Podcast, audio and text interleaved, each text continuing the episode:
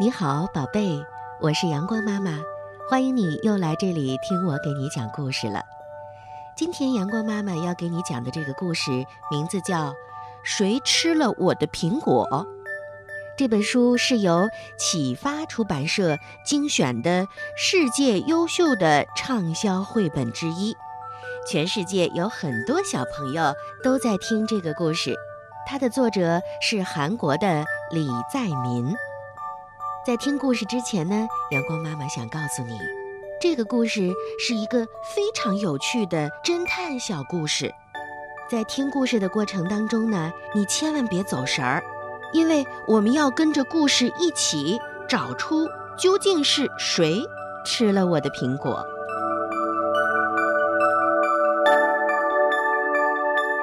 肚子饿得咕噜咕噜叫的老鼠。拖着沉重的脚步在森林里走着，突然，他发现前面有一棵苹果树。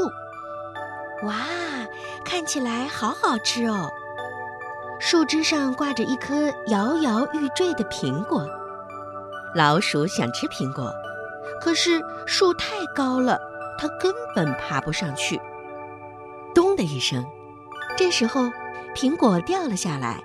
老鼠开心地拍手叫好，它睁大了眼睛看着苹果朝自己迎面滚过来，可是苹果却继续向前滚，咚的一声掉进了洞里。老鼠赶紧跑过去，这个洞看起来很深，这可怎么办啊？老鼠想了想，决定在最靠近苹果掉落的地方挖个洞。香香甜甜的苹果能做成美味可口的果酱，还有香喷喷的苹果派。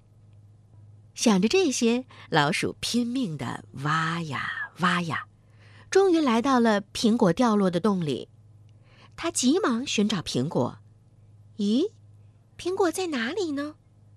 洞里什么都没有。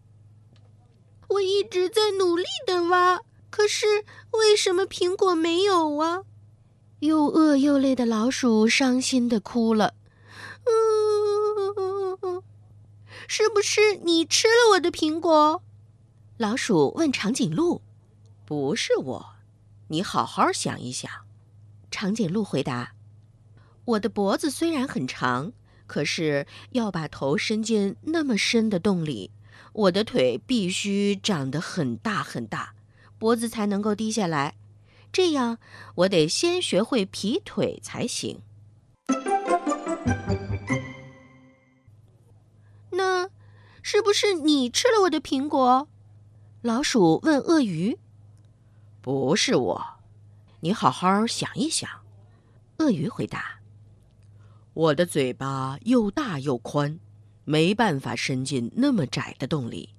就算是塞得进去，也不能张开嘴巴。”要苹果呀？是不是你吃了我的苹果？老鼠问蛇。不是我，你好好想一想。蛇爬到老鼠的面前回答：“我爬行的时候喜欢摆动身体，扭呀扭的，在那么窄的洞里挪动身体很困难。如果我吞下苹果，我就会变得胖嘟嘟的。”根本爬不出来，是不是你吃了我的苹果？老鼠又问长臂猿。不是我，你好好想一想。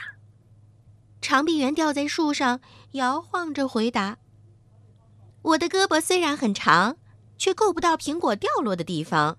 如果我的胳膊长的能够拿出苹果，我就得拖着胳膊走路了。”是不是你吃了我的苹果？老鼠问丹顶鹤。不是我，你好好想一想。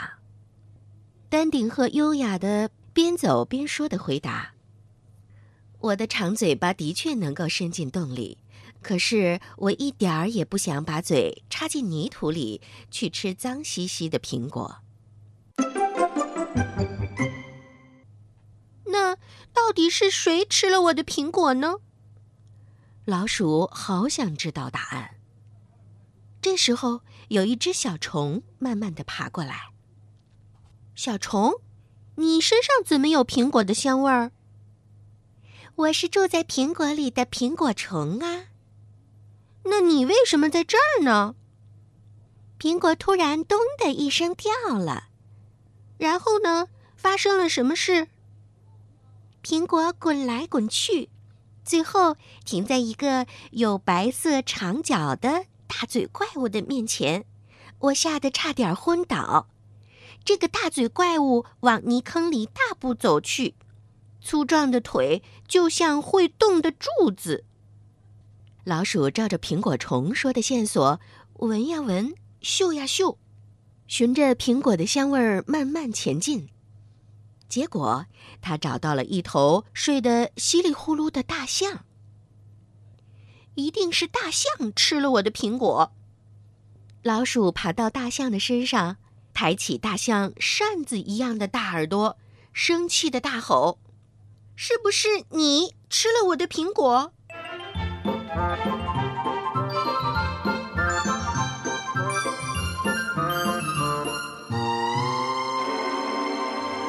好了，宝贝，故事阳光妈妈给你讲完了。你有没有一直认真的听故事？你说究竟是谁吃掉了苹果呢？如果听一遍故事你没有答案，那再听一遍吧。说不定听两遍、听三遍，你就会找到答案。到那个时候啊，你就是名副其实的小侦探了。好了，宝贝，今天的故事就讲到这里。阳光妈妈，谢谢你的收听，下次再见。